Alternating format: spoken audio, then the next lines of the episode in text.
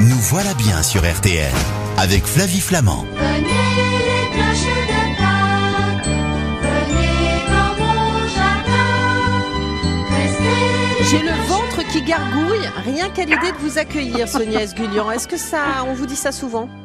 Oui, ça me fait super plaisir.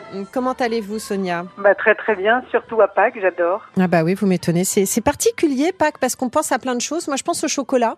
Je suis sûre que vous pensez à autre chose, vous. À moi, c'est les pains. En fait, euh, j'adore faire euh, de la pâte. Je trouve que c'est une des recettes qui me détend le plus, la pâte à pain, la pâte à brioche. Mm. Et là, en plus, c'est très joliment présenté. Donc Pâques, j'adore. Mais alors, dites-moi, ça vient d'où cette tradition, en fait, du pain? Alors en fait, euh, c'est surtout la brioche qu'on va retrouver euh, à Pâques. Alors le pain, c'est aussi parce que c'est une nourriture très très symbolique. Donc euh, Mm. le pain, c'est vraiment le l'aliment de partage, l'aliment qui réunit. Et la On le brioche, c'est parce qu'en fait, oui, on rompt le pain. Et en fait, la brioche, c'est surtout parce que lors du carême, on est censé pas manger de viande, on, on ne mange pas non plus de pâtisserie, et on se retrouve avec des montagnes d'œufs. Les paysans se retrouvent avec beaucoup beaucoup d'œufs, et donc après cette période de carême, il fallait bien écouler les œufs. Donc quand on dit œufs, ben, on pouvait faire des omelettes, mais c'est quand même beaucoup plus sympa de faire des brioches. Donc voilà la tradition euh, de ces fameuses brioches qu'on retrouve à peu près partout dans le monde. Vous avez des recettes à nous donner parce que vous, vous me dites que quand vous pensez euh, à Pâques, vous pensez donc au pain et à la brioche. Comment elles s'appellent justement ces brioches? Alors en fait, comme je vous le disais, il y en a partout, Partout. dans le monde chrétien. En fait, on va la, la retrouver en Grèce, c'est la tsoureki. Euh, en Ukraine et en Russie, c'est soit le coulis, c'est un très très gros gâteau cylindrique avec euh, des, des fruits confits. Mhm. Moi, celui que j'adore vraiment, c'est la mounak, euh, qui est originaire d'Algérie, à Oran, et c'est une brioche qui est parfumée à l'anis. Les Anglais, vous devez en voir un peu partout, ça, ça, ça fleurit à peu près partout maintenant dans les coffee shops, c'est le hot cross bun. En fait, ce sont des toutes petites brioches qui sont toutes serrées les unes aux autres et il y a une grande croix qui est dessinée sur chaque petite brioche. Et puis chez nous, les Arméniens, on a une brioche très particulière qui est une brioche tressée et qui utilise une épice qui s'appelle le mahalep, qui est une, qui est le, le noyau d'une petite cerise euh, un peu sauvage et qui donne un goût de- d'amande amère absolument délicieux. Elle est tressée cette brioche. Hein? Oui, oui, c'est très. Alors c'est très simple. hein. On se fait toute une montagne euh, pour euh, pour faire les brioches tressées. En fait, pourquoi c'est tressé? Parce qu'il y a quand même aussi une symbolique sur les formes. Très souvent, la brioche, soit elle est complètement ronde et comme un disque. Là, c'est vraiment pour euh, symboliser le soleil, le renouveau. Soit c'est sous une forme de couronne, toujours pour cette histoire de, de symbolique du soleil. Soit alors tressé parce que justement, ça évoque le petit nid, les oiseaux. Les Italiens font aussi beaucoup de brioches en forme de, bri de colombe. Donc là, on trouve beaucoup. Et si vous allez en Alsace euh, ce week-end, on va retrouver aussi les fameux lamellés, c'est-à-dire ce sont ces petits gâteaux qui, qui ont la texture d'une génoise et qui sont en forme d'agneau, parce que l'agneau, c'est vraiment aussi Hmm. très symbolique euh, au moment de Pâques. Moi, ça m'impressionne, hein, les brioches. Euh, je vous le dis tout de suite, Sonia Esguignan. Hein. Moi, si vous me dites, euh, allez, viens, Flavie, ce week-end, on va faire des brioches. Alors là, pour le coup, je suis sûre qu'il y a des plats beaucoup plus compliqués à faire qui me feront moins peur. Ah non, mais alors je, alors je ne vois absolument pas ce qui est problématique. Ah Soit bah. on n'a pas envie de pétrir. Non, non, mais franchement, Flavie, soit on n'a pas envie de pétrir parce qu'on se dit, bon, bah, il faut quand même des petits biscottos, mais si on a un robot mélangeur, on choisit une bonne farine, on prend de la T45, parce que c'est sûr que si on prend des farines euh, comme la T80 ou des farines, euh, par exemple, de sarrasin et tout, c'est un petit peu plus compliqué pour la, la, la levée de la pâte. Mais on prend une bonne farine 45. Le plus important, c'est quand on introduit les différents ingrédients, le beurre qu'on a coupé en petits dés, qu'on a fait bien ramollir, et les œufs, on les introduit en petite quantité, petit à petit, tout en pétrissant. Et à chaque fois, on laisse bien ce qu'on a mis avant s'incorporer à la pâte. Donc ça, ça veut dire qu'on a pétri assez longtemps. Après, on prend son temps. La pâte, elle va lever. Il faut vraiment qu'elle double le volume. Alors tout le temps, on me dit, mais combien de temps ça prend? Mais moi, j'en sais rien. Combien il fait de, de, de température dans votre cuisine? Si la, la cuisine est un peu froide, eh ben, ça prendra un petit peu plus de temps.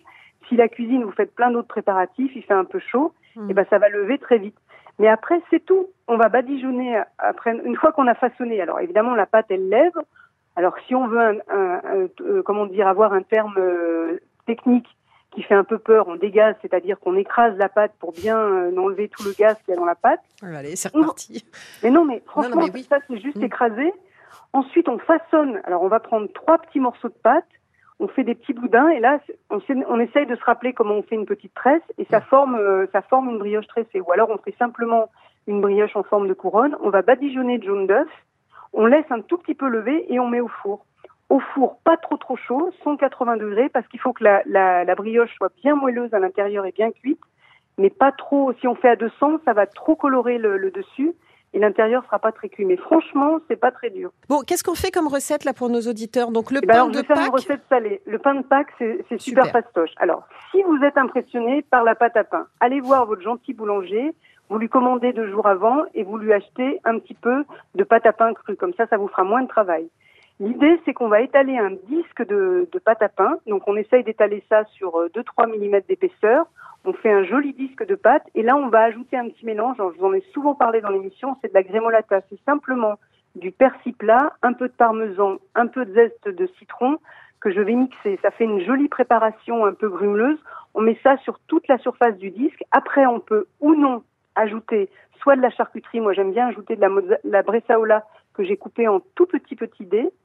Et là, je vais rouler mon disque pour obtenir une sorte de gros boudin. Et ensuite, je réunis les deux morceaux et on obtient une couronne. Si on n'est pas impressionné, on va faire un truc génial. On va poser des œufs crus sur tout, le pourtour de la couronne et on va les fixer. Je mettrai bien la photo, bien pour vous expliquer comment on fait.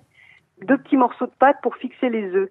Et ce qui est incroyable, c'est qu'on peut faire cuire le tout au four. Donc on commence très doux à 160 degrés pour pas faire éclater les œufs.